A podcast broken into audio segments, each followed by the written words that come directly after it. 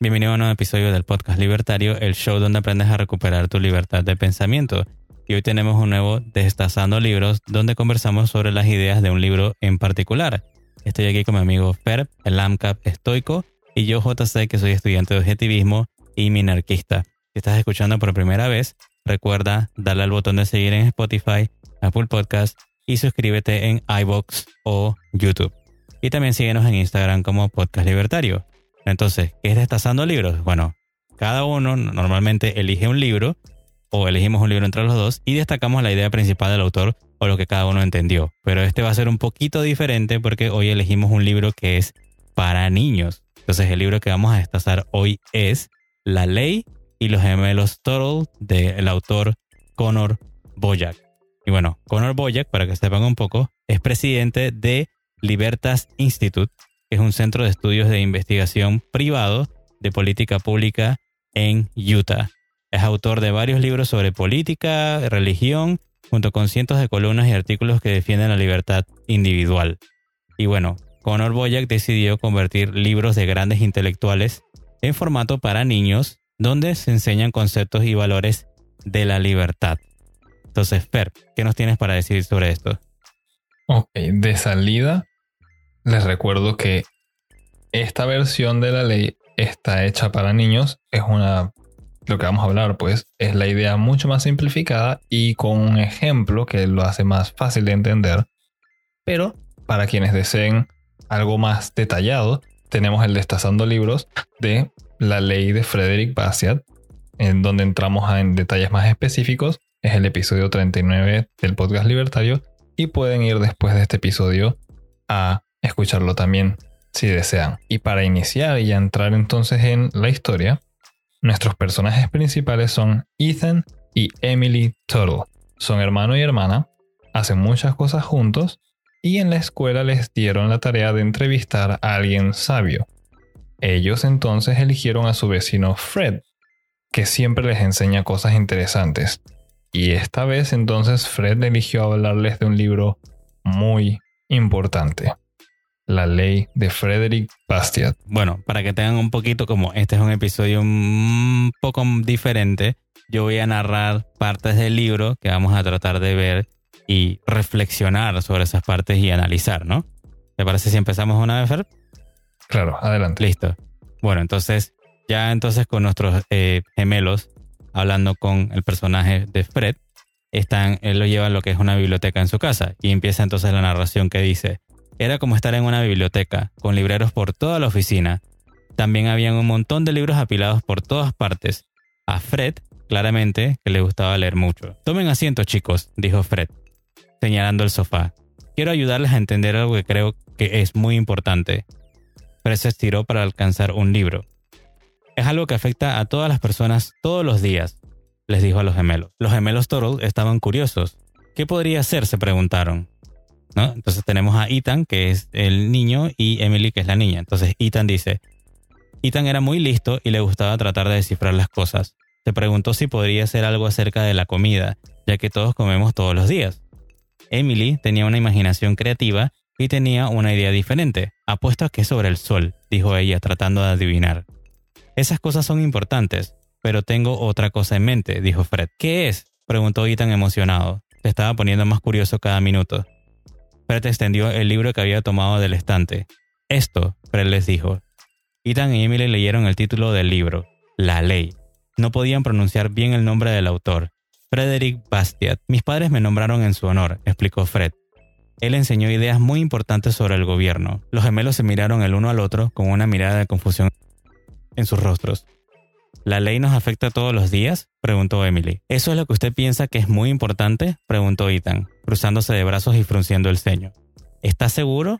dijo mientras escribía la ley en su cuaderno. Claro que sí, dijo Fred.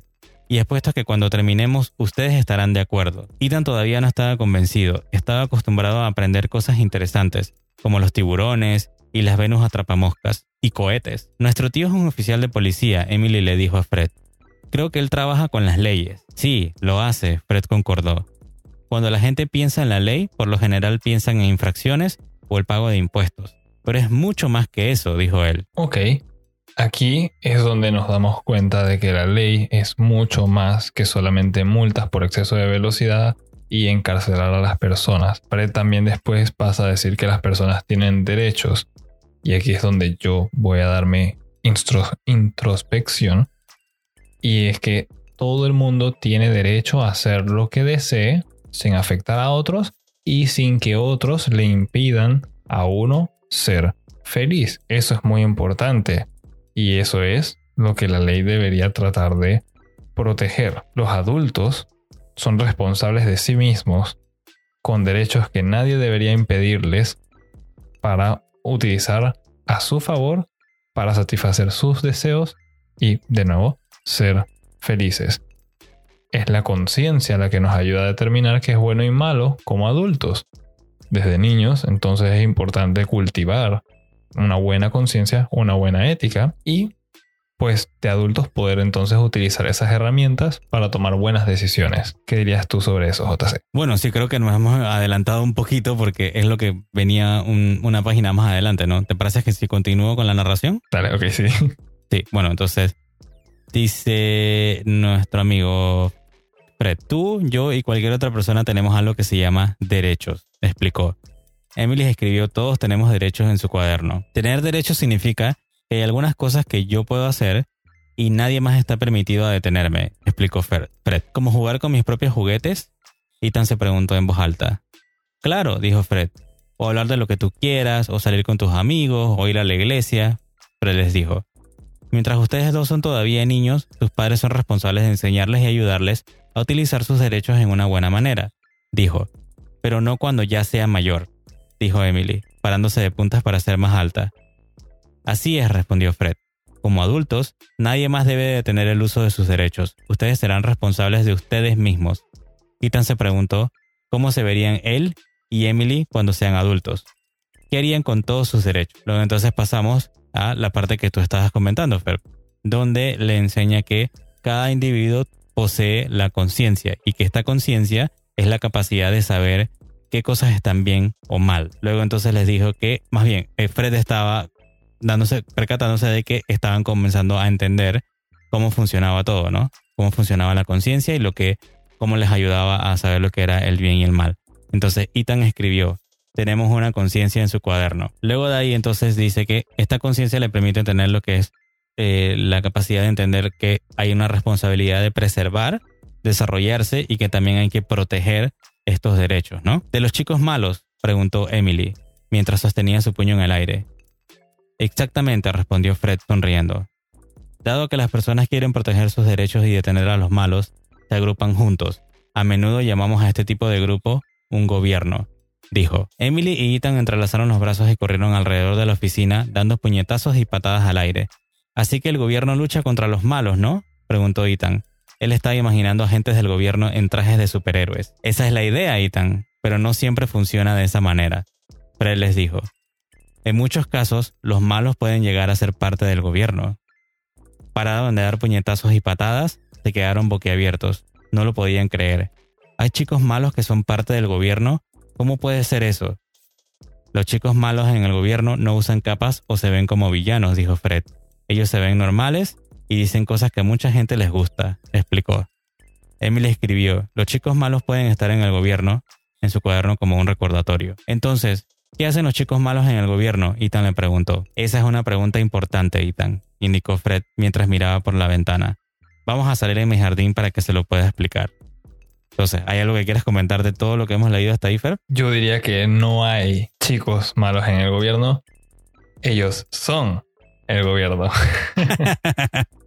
Digo, tengo que dejar que salga un poco el anarcocapitalismo por este lado, claro. Sí me gustaría mencionar entonces que aquí es donde uno empieza a notar el asunto, fuera de cuál sea el propósito original de un gobierno, no significa que él esté libre de todo mal y que todas las personas que están ahí adentro tengan buenas intenciones. Aún como anarcocapitalista yo puedo argumentar que tal vez si hay personas allá adentro que tienen buenas intenciones, pero sería muy ingenuo asumir o pensar que todo el mundo que trabaja en el gobierno tienen buenas intenciones. Y eso es lo que aquí los gemelos Totu están empezando a entender. Perfecto, sale un poquito del voluntarismo por ahí escondido, ¿no? Bueno, entonces, ¿continuamos con la historia? Sí, vamos a seguir. Bueno, entonces dice, era una tarde soleada y la brisa se sentía maravillosa. A Ethan le gustaba explorar cosas nuevas afuera.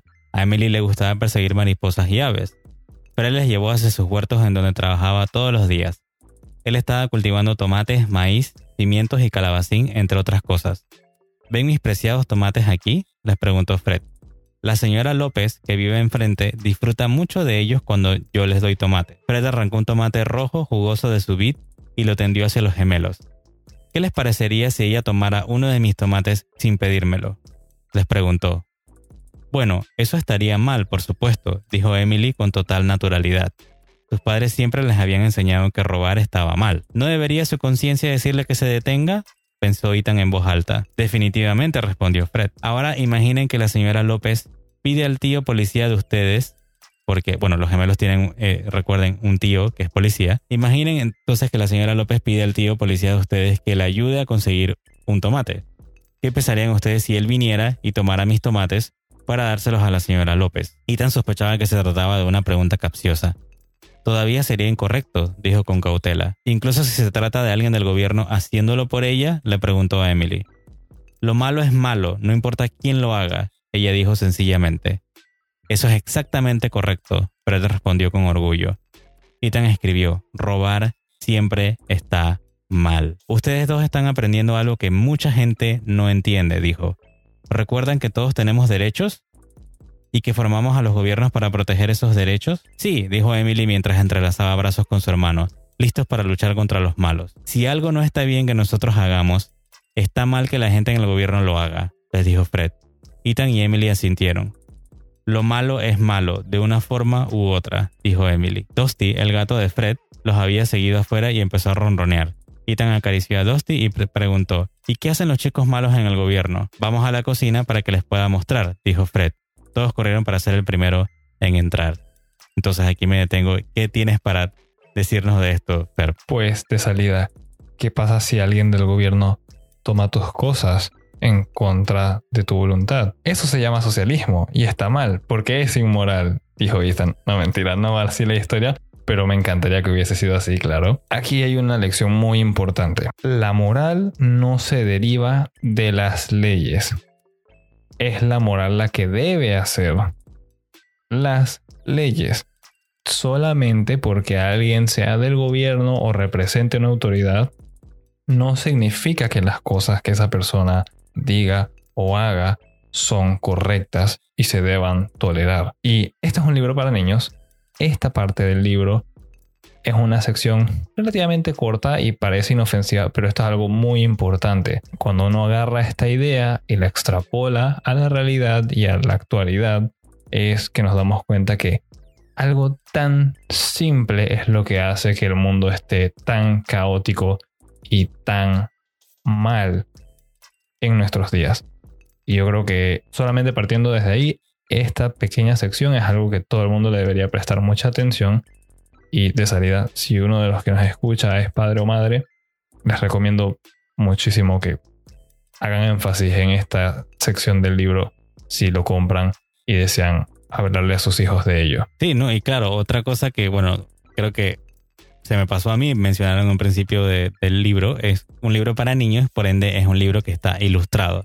Lastimosamente no podemos aprovechar por el formato, porque es un formato solamente de audio, donde estamos aquí hablando en el podcast libertario, pero yo sí me estoy gozando la que son las imágenes del libro. Eh, ven el libro en internet y pueden entrar a, eh, a, la página de internet de los gemelos Turtles. Ahí pueden ver, bueno, se escribe T-U-T-T-L-E, gemelos, gemelos Ahí pueden ver entonces cómo se ven básicamente las ilustraciones, ¿no? Y hay una parte, justo donde estamos hablando aquí, sobre los tomates y sobre cómo el tío policía podía de repente ir por los tomates y robárselos a dárselo a la señora López, esa imagen donde se ve a un policía, que estoy básicamente describiendo, a un policía con un antifaz de ladrón y un saco lleno de tomates, y se ve entonces a la señora López restregándose las manos porque va a tener su festín de tomates, ¿no? Esa imagen, aunque no lo crea, fue la que me interesó de estos libros, y la razón también por la que me hizo comprarlos y me hizo traerlos al podcast para hablar de ellos, ¿no? Porque me pareció que era una idea tan sencilla y el dibujo me pareció como tan gracioso al principio porque decía un policía con un antifaz. O sea, tú estás acostumbrado a que siempre en lo, que se enseñan los niños es los ladrones contra los policías, los policías persiguiendo a los ladrones. Pero que sean los dos en uno. Exacto. Que de repente tengas a un policía que puede ser ladrón. Y si un policía es ladrón se supone que los policías son los buenos, es como si esa idea te chocara a mí, o sea, siendo una persona adulta de 30 años, que me choca la idea de ver a, un policía con un antifaz robándose los tomates de alguien. O sea, debería parecer como una tontería, pero de verdad que tiene un nivel de profundidad porque de una vez me hizo reflexionar de que es verdad. que tú harías si es el gobierno el que viene a tratar de robarte, que se supone que el gobierno nos cuida a todos, ¿no? ¿Qué tú tienes para opinar de ese pensamiento, Feb? A mí también me agrada muchísimo la idea de que este tipo de libros esté para niños en una versión tan simplificada, con ejemplos muy lindos, fáciles de entender. Y algo tan sencillo como una imagen en la que existen contradicciones, como dicen, eh, pues dice más que mil palabras. Yo creo que es muy importante también tener esto en cuenta. Hay cosas que uno pensaría no son posibles, pero lo son. Y pues básicamente aquí en esta parte del libro es cuando los niños empiezan a despertar y empiezan a pensar por su cuenta en que, como mencioné anteriormente, no porque alguien sea una autoridad o aparente ser bueno, lo sea. Siempre hay que tener un poco de malicia y hablar cuando las cosas son inmorales y están mal. Perfecto. Bueno, ¿seguimos con la historia entonces? Claro, sigamos. Sí, listo. Entonces, todos corrieron para ser el primero en entrar en la cocina. Entonces continuamos con la historia. Fred abrió la puerta de su gran despensa. Tenía muchos estantes llenos de comida. Era como estar dentro de un supermercado. Aquí almaceno comida extra para poder dar de comer a los necesitados, explicó Fred. A Emily le gustaban todas sus cajas coloridas de cereal. Ethan estaba tratando de contar cuántas latas de frijoles tenía Fred. A veces hago comida para familias cuando el padre pierde su trabajo o cuando una madre acaba de tener un bebé, Fred les dijo. Qué bien, Emily comentó. Pero, ¿qué tiene que ver esto con lo del gobierno? preguntó Ethan. Bueno, nada, declaró Fred. Ayudo a la gente porque quiero, pero el gobierno me obliga a ayudar a la gente también. ¿Y eso es realmente tan malo? preguntó Emily. Mucha gente enferma o hambrienta necesita de nuestra ayuda, ¿verdad? ¿Recuerda mi pregunta acerca de su tío policía tomando mis tomates para la señora López? respondió Fred. Los gemelos asintieron. Siempre era malo robar, recordaron. Asimismo, los chicos malos en el gobierno toman mis cosas y se las dan a otros sin mi permiso. A veces se llevan mis cosas para quedárselas o regalarlas a sus amigos en vez de ayudar a los necesitados. Pero les dijo. Suena como si fueran piratas, dijo Ethan imaginando a Fred caminando por el tablón a punta de espada. Fred se rió. Sí, Ethan, los piratas roban cosas. Eso se llama saqueo. Y cuando los chicos malos en el gobierno lo hacen, lo llamamos saqueo legal. ¿Y las leyes permiten a los chicos malos en el gobierno a saquear como piratas? Preguntó Emily. Si una ley permite que el gobierno haga algo que yo no estoy autorizado a hacer, entonces no es realmente una ley, dijo Fred. Las leyes verdaderas protegen a las personas y sus bienes del saqueo, explicó Fred. Cuando existen leyes verdaderas y son respetadas, la gente trabaja duro para mejorar sus vidas y trabajan pacíficamente con los demás. Todo el mundo prospera junto. tan escribió, las leyes verdaderas protegen a las personas. Pero continuó, donde no hay ningún saqueo legal, la gente confía en la bondad y el servicio de los demás para las cosas que necesitan. Pero cuando la ley permite a algunos saquear, todo el mundo se vuelve unos contra los otros dijo Fred. Todo el mundo quiere tomar en vez de dar. Algunos dejan de trabajar duro y en vez, algunos dejan de trabajar duro y en vez comienzan a mirar hacia el gobierno para hacerse cargo de ellos. Entonces los chicos malos en el gobierno comienzan a controlar todo. A ellos les gusta controlar las cosas, pero les dijo a los gemelos. Entonces, ¿quién detiene a los chicos malos cuando están en el gobierno? Emily se preguntó en voz alta. Excelente pregunta, dijo Fred chasqueando los dedos. Vayamos arriba por la respuesta. Y aquí me detengo. ¿Qué tú opinas de todo esto, Fed? Entonces, los malos del gobierno se llevan tus cosas. Yo corregiría eso para. Entonces, el gobierno, porque suena muy redundante, todo el gobierno es malo. Sigo con mi modo anarcocapitalista. Aquí hay otra cosa muy importante, que alguien te quite las cosas, aunque entre comillas sea legal, sigue siendo robo, sigue siendo inmoral y los impuestos son un robo. Fred elige ayudar a las personas de manera voluntaria. Uno es libre de elegir a quién ayudar o a qué ayudar, tal vez a los animales o árboles, etc. Es uno quien decide con sus propios recursos, con su propio tiempo. Cuando el gobierno te obliga a, entre comillas, ayudar a otra persona, tratando de aparentar como que eso es algo noble, eso es algo que Bastiat llama falsa filantropía que de nuevo lo mencionamos en el episodio 39 y está en más detalle en el libro de la ley de Frederick Bastiat. Y para ir cerrando esa parte la falsa filantropía que está mostrándole Fred aquí a los gemelos, aun cuando las cosas parecen ser buenas,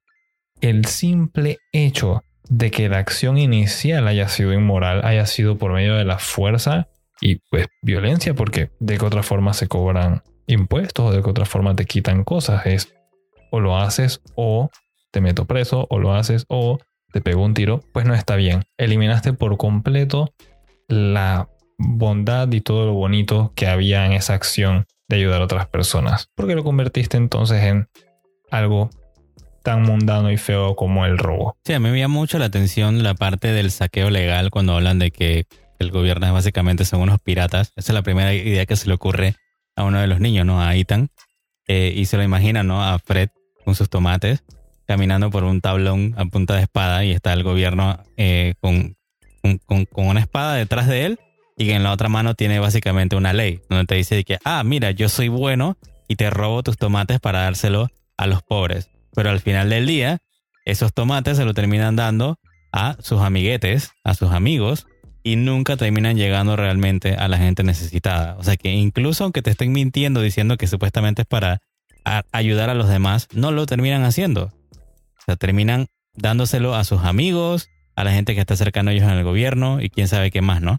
Y por lo menos me encanta también la parte donde habla de que la ley, se supone que una verdadera ley debe proteger a las personas y sus bienes, ¿no? A su propiedad privada del saqueo. O sea que cuando hay un marco legal, cuando hay reglas claras y que verdaderamente son morales, que realmente, o sea, cuando te sientas a, pensar con tu conciencia, esto está bien o mal. O sea, es una ley que lastima a las demás, que le roba a unos para darle a otros lo que no está merecido, lo que no se ha trabajado, esas leyes están mal. O sea que una ley que está bien, que proteja a los demás y que permite que los demás puedan prosperar, entonces es una ley que está, digamos que dentro de la moral, que es una ley que permite hacer. Yo diría eso, ¿no? Que al final del día es eso, es analizar y reflexionar si esa ley le quita a alguien o daña a alguien o regula a alguien o no le permite a alguien ser libre y hacer las cosas, entonces no es una verdadera ley, como nos dice Fred aquí, ¿no? ¿Qué te opinas de eso, Fred? Que la ley debería ser siempre justa. Si hay alguna ley que perjudica a una parte de la población para beneficiar a otra, no es una buena ley, no es nada bueno para empezar. Y eso es algo que siempre hay que tener en cuenta. Si alguna ley en tu país, indistinto de qué país sea, indistinto también del contexto y todo, si le quita a unos para darle a otros, está mal. Así de sencillo. Robar siempre está mal. Apúntalo en su, en su Correcto, robar siempre está mal. Incluso si no se lo quedaran las personas en el gobierno, es un acto inmoral. Perfecto. Robar es robar y robar siempre está mal. Sí, no, y otra parte ahí, antes de continuar ya, para cerrar la historia, porque vamos a cerrarla, es cuando él habla de que la ley, cuando una ley, cuando las leyes permiten el saqueo, entonces básicamente es yo me protejo del saqueo y saqueo a otros, o quién se saquea o se saquean unos a otros. Y yo creo que ahí, o sea, si vemos algo que es para niños explicado sencillo, lo vemos hoy en día. Vemos sectores agricultores, sectores ganaderos, sectores terciarios, sectores productores, que están uno tratando de básicamente saquear al otro, porque a uno quiere privilegios, el uno quiere subsidios, otro, no, otro quiere que se los quiten a los otros, otros quieren más subsidios y así nos vamos. O sea que cuando esa ley permite que se saque, o sea, que se le saque del bolsillo a uno para dárselo a otros, entonces se vuelve un caos. Esa ley termina creando caos.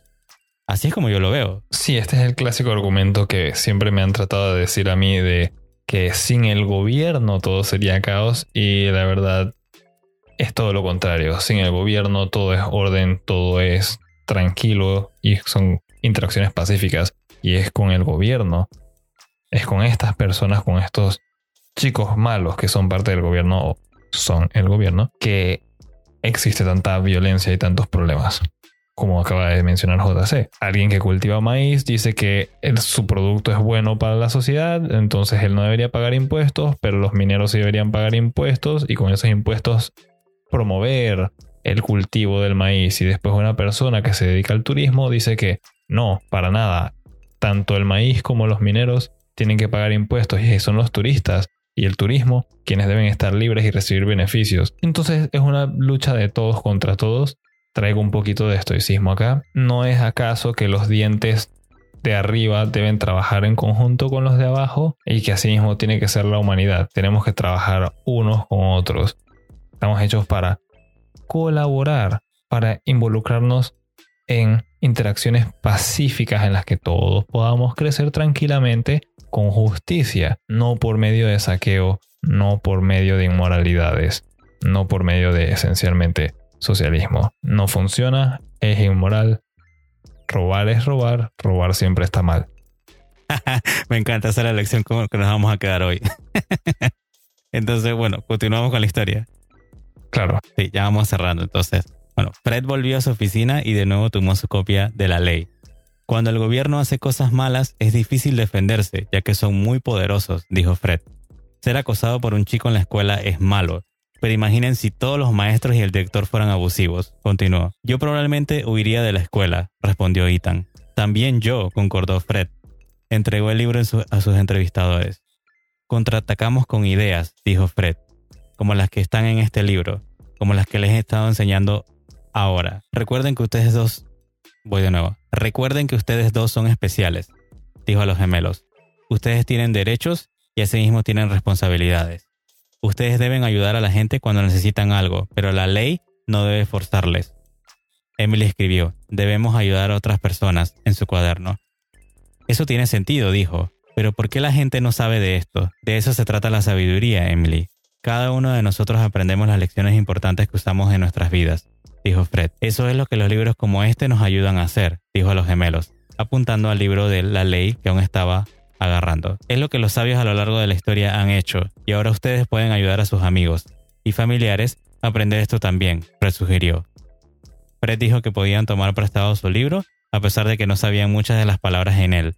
Tal vez a sus padres les gustaría leerlos, les dijo. También les dio un frasco de sus preciados tomates para llevar a casa y mientras caminaban de regreso a su casa, Ethan se detuvo de repente porque tenía una gran idea.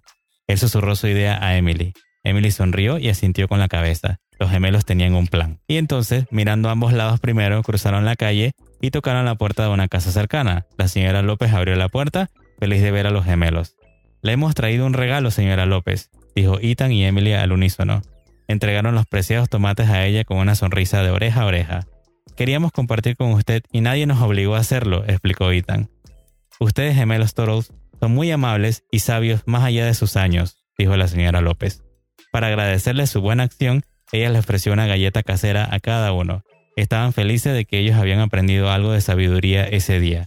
Ahora ellos querían compartirlo con los demás. ¿Qué tú opinas entonces? Con esto hemos llegado al final del libro. ¿Qué opinas, Fer? Que la verdad no importa la edad que uno tenga. Hay algo muy importante que la humanidad ha desarrollado con el tiempo. Es la escritura, es crear libros y es leer lo que nos ayuda a compartir información y crecer como personas y desarrollarnos hacia un mejor futuro. Este libro es para niños, léanselo a sus hijos o léanlo ustedes mismos porque de verdad que yo, si van y escuchan el episodio de la ley, episodio 39 del podcast libertario, van a escuchar al inicio que yo he leído este libro múltiples veces en varios momentos de mi vida.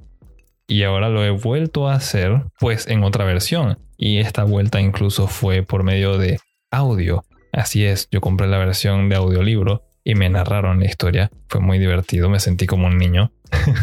y digo, al final eso siempre es muy divertido de hacer, muy recomendable. Si hay algo que podemos aprender, además de que leer siempre debe ser parte de nuestras vidas para aprender y hacer las cosas bien es que el ejemplo de cómo estos niños aprendieron y simplemente pudieron ejecutar las ideas en la vida real para hacer a todo el mundo feliz, no es algo que se tiene que quedar en un libro. Esto puede ser realidad y sucede a cada rato. Si todo el mundo se diera cuenta de que así es como el mundo puede ser, en lugar de estar todos utilizando la fuerza y la violencia para interactuar con unos y otros, podemos usar la razón, todo el mundo sería un lugar mejor. Eso es lo que creo que es lo mejor que este libro y los otros de esta serie de libros de los hermanos Turtle nos pueden enseñar. Y personalmente me encanta en algún momento que tenga eh, crías. Pensaría en, comprar estos libros y leérselos también. Porque definitivamente que es la mejor manera de encaminar a una persona desde pequeña. Y si eres mayor, igual los podrías disfrutar muy bien. ¿Qué se puede hacer ante el saqueo legalizado y todos estos problemas, luchar para atrás. ¿Con violencia y ser igual que el gobierno? No, con ideas, con sabiduría. Y esas son cosas que se cultivan. Perfecto. Sí, hay una parte, eh, ahí para digamos que ya terminando yo, cuando les dice de que el gobierno hace cosas malas y es difícil defenderse ya que son muy poderosos, pero que se imaginan, ¿no? Si alguien te acosa, un otro niño te acosa en la escuela pero imagínate que el director y los maestros fueran los que son abusivos y te quitan el dinero de la comida, del almuerzo, o que te quitan el, tu sándwich que tenías guardado de, mantequilla de maní. O sea, es algo que suena tonto, pero es verdad, si lo llevas a la, vida real, imagínate que el gobierno es el que está saqueando a medio mundo y te dice que, bueno, ya no te voy a quitar 10% de tu salario, sino que te voy a quitar 50%. O sea, te voy a robar la mitad de tu trabajo. O sea, que tú estás trabajando 30 días. Voy a comer la mitad de tu emparedado. De tu emparedado, sí. O sea, me voy a comer la mitad de tu, de tu, de tu salario. Y es decir que te vas a convertir en un esclavo durante 15 días de un mes para trabajarle gratis al gobierno y entonces otros 15 días para poder tratar de disfrutar de tu vida y alimentar y educar a tus hijos. Eso, suena muy sutil. Extrapolemos eso a toda la expectativa de vida de alguien. Vas a ser esclavo la mitad de tu vida, piensa en eso. Sí, me parece, me parece que, o sea, algo tan pequeño como el ejemplo de la escuela en verdad me hace reflexionar demasiado. Y me quedo pensando porque le dice a él que bueno, yo iría de la escuela. Y el otro, y, Fred les dice, yo concuerdo también, o sea, habría que huir de semejante lugar. Y si miramos la escuela como si fuera un país, entonces ahí vemos, Latinoamérica. vemos por qué algunos toca emigrar a, a ciertos lugares. Porque si estamos en una escuela donde todo el mundo, los directores y todo el mundo es abusivo, nos queda, ¿no? No podemos hacer nada. Bueno, sí podemos hacer algo. Podemos contraatacar con ideas, como lo que menciona en el libro y como lo que mencionaste tú, eh. Podemos llevarle estas ideas, como la de la ley. Por algo hicimos un episodio de la ley y ahora estamos haciendo un episodio de la ley para niños, básicamente de la ley y los gemelos todos, ¿no? Así que esperamos que todas estas ideas que se han quedado en, en el libro se hayan quedado también en este podcast y se haya quedado en la mente de alguien que esté escuchando esto como pasó con los gemelos, que al final, al pesar de que le dieron los tomates, decidieron donárselo o regalárselo a la señora López, a la vecina de enfrente, y la señora López les devolvió el favor dándole unas galletas caseras, ¿no? De chispas de chocolates. O sea que hicieron comercio voluntario, básicamente con una donación, y recibieron incluso algo bueno también al final, ¿no?